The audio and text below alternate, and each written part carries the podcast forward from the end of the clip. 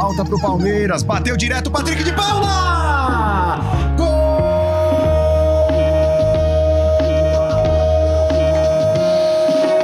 Fala pessoal, tudo bem? Sejam bem-vindos a mais um episódio aqui do Alô Palestra Pode Chegar com o pós-jogo do primeiro confronto contra o São Paulo pelas quartas de final da Copa Libertadores da América, empate no Morumbi, 1 a 1. Palmeiras e São Paulo saem, portanto, é, com resultado igual, né? O Palmeiras é, aí marcando no segundo tempo, com o Patrick de Paula, podendo empatar na semana que vem no Allianz Parque para avançar, né? Um 0 a 0 o time já entra qualificado para as semifinais da Copa Libertadores da América. Sempre é que você puder, deixa o seu comentário aqui com a gente, siga o Alô Palestra Pode Chegar nas redes sociais, estamos no Instagram, Alô Palestra Pode. E se você entende e quer contribuir com o projeto, teremos premiação para quem contribuir. Nós estamos também com a chave Pix alopalestra.gmail.com alopalestra.gmail.com se você entende que pode e também é, contribuir com o nosso projeto, tá certo? Enfim, primeiro duelo, empatado 1 a 1 no estádio do Morumbi.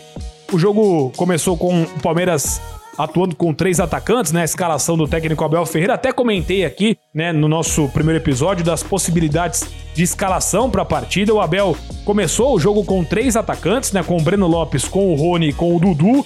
Né, o Breno muito mais uma espécie de auxiliar de lateral esquerdo, como ele já fez algumas possibilidades, algumas vezes essa função, ajudando, especialmente quando o Renan forma a linha de três zagueiros, ele acompanha o ala do adversário pela ponta esquerda. É uma função tática do, do Breno Lopes, mas é, não gostei da atuação do Breno, não achei que foi é, bem né, nessa primeira etapa. O São Paulo teve mais volume de jogo no começo da partida, teve mais posse, trabalhou mais a jogada, só que o Palmeiras foi quem teve as melhores chances. Inclusive, a principal delas numa linda arrancada do Dudu, né? Só no drible de corpo, o Dudu deixou dois para trás, limpou o Arboleda, serviu o Breno. Ele tinha duas opções: ou tocasse pro Rony, que tava na grande área, ou bater com a perna esquerda, né? Porque o Miranda fecha a linha de passe, então ele teve ainda mais clareza para finalizar, mas aí tentou ajeitar o corpo para bater com a perna direita, se embananou todo, caiu de bunda no chão, chutou para fora, desperdiçou a melhor chance da primeira etapa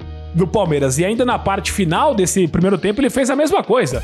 Teve um lance semelhante ele de novo tentou ajeitar o corpo para bater com a perna direita e aí chutou uma perna na outra. Realmente uma noite para se esquecer do Breno Lopes. Já na segunda etapa, o Abel vem com duas modificações, ou melhor, vem com uma modificação com Wesley no lugar do Breno. Isso já já melhorou o nível, né? O Abel fez boas modificações no jogo de ontem, enxergou bem o jogo porque o Breno não deu a profundidade esperada e também não teve uma atuação tão destacada. O Wesley tem por característica, né, partir para cima no um contra um, logo com sete minutos do segundo tempo ele conseguiu uma linda jogada, deixou para trás o Daniel Alves, limpou Miranda e quase que fez um gol. A zaga do São Paulo tirou para escanteio. Só essa mudança já trouxe um novo ânimo pro Palmeiras, que toma o gol justamente na sequência desse lance, não bate-rebate na grande área, né? O Everton fez dois milagres até o Luan fazer o gol. E aí vai uma crítica aos três zagueiros do Palmeiras, né? Porque a torcida geralmente pega muito no pé do Luan, mas eu acho que nessa também falharam o Renan e o Gustavo Gomes. O único que tentou alguma coisa ali foi o Wesley.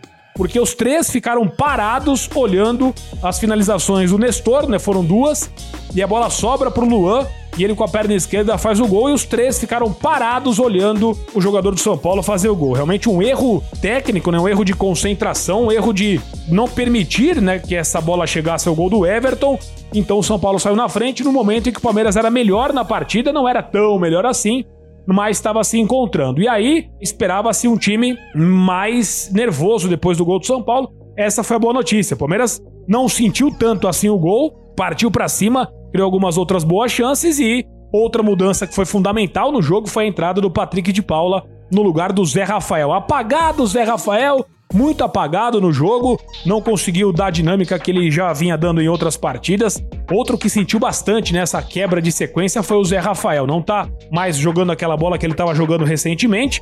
Então o Palmeiras teve que é, modificar, né? O Abel enxergando bem o jogo. Ele foi criticado pelas mudanças que fez contra o Fortaleza, mas ontem no Morumbi ele trabalhou bem, né? Fez algumas modificações que, ao meu ver, melhoraram a qualidade do Palmeiras. O Patrick faz o gol de falta, e aí o jogo vira completamente. São Paulo com uma intensidade muito grande desde o início do jogo, começa a cansar e o Palmeiras com né, Wesley é, do lado esquerdo, do lado esquerdo, Patrick de Paula dando bastante gás no meio campo, né, o time começa a criar com o Dudu também flutuando bastante, o Dudu sentiu na parte final do segundo tempo, mas foi um jogador importantíssimo, né, aos poucos tem voltado a ser aquele Dudu que o torcedor do Palmeiras conheceu, né? Tem que dar sequência para ele, não tem jeito. O Dudu tem que jogar. É aquele exemplo de jogador que precisa estar em campo. O Dudu tem que jogar, ele não pode ficar treinando. O Dudu é o cara que tem que ir pro jogo. E o Luiz Adriano também. O Luiz Adriano tá fora de forma, né? Percebe-se claramente que ele tava muito lento, né? Mas é um centroavante que prendeu pelo menos os zagueiros na, lá do São Paulo atrás e o Palmeiras poderia ter saído sim do Morumbi com a vitória,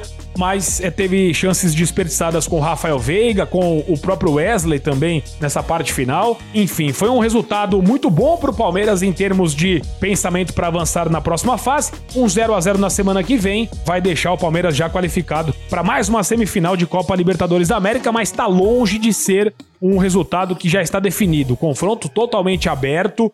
Palmeiras não pode encarar o São Paulo na semana que vem, entrar desligado na partida, tem que ligar né, o dedo na tomada e entrar pilhado, entrar concentrado acima de qualquer coisa, porque eu tenho sentido um time muito abaixo na intensidade. Pode reparar, o São Paulo, quando o Palmeiras tinha bola, tinham dois, três caras sempre em cima de um jogador do Palmeiras. O time não conseguia trocar passes, especialmente no primeiro tempo. Já o Palmeiras não. O Palmeiras assistiu bastante o São Paulo jogar, optou por uma marcação mais distante. Tanto é que os chutes de fora da grande área foram a arma do São Paulo no jogo, porque estava difícil entrar por dentro, mas eu achei que o Palmeiras estava pouco intenso.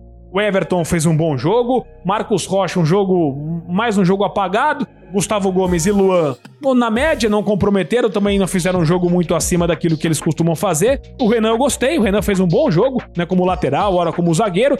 Danilo pareceu um pouco perdido, mas depois se reencontrou na partida. Zé Rafael mal, Rafael Veiga também não conseguiu jogar no primeiro tempo, muita bola lançada, muita bola esticada, pouca bola passando pelos pés dele, e ele também não contribui muito na marcação, então ficou apagado realmente o Rafael Veiga. E no ataque o Dudu foi bem, o Rony também sentindo muito o ritmo de jogo, pouco participou da partida, mas caiu em campo né, do que propriamente participou do jogo. E o Breno Lopes teve uma atuação desastrosa. Wesley entrou muito bem, Patrick de Paula entrou muito bem. Os dois pedem passagem para estarem no time da semana que vem no Allianz Parque. O jogo é outro, a história é outra, mas esses jogadores foram bem na partida e o Patrick, especialmente, merece já ser testado no time titular, formando uma dupla de volantes com o Danilo. O Zé Rafael estava jogando bem, mas teve né, uma quebra de ritmo e, para mim, tem que sair do time para a entrada do Patrick de Paula, que mereceu hoje carimbar a sua, o seu passaporte para estar no time titular. Tá certo, rapaziada? Obrigado pela audiência.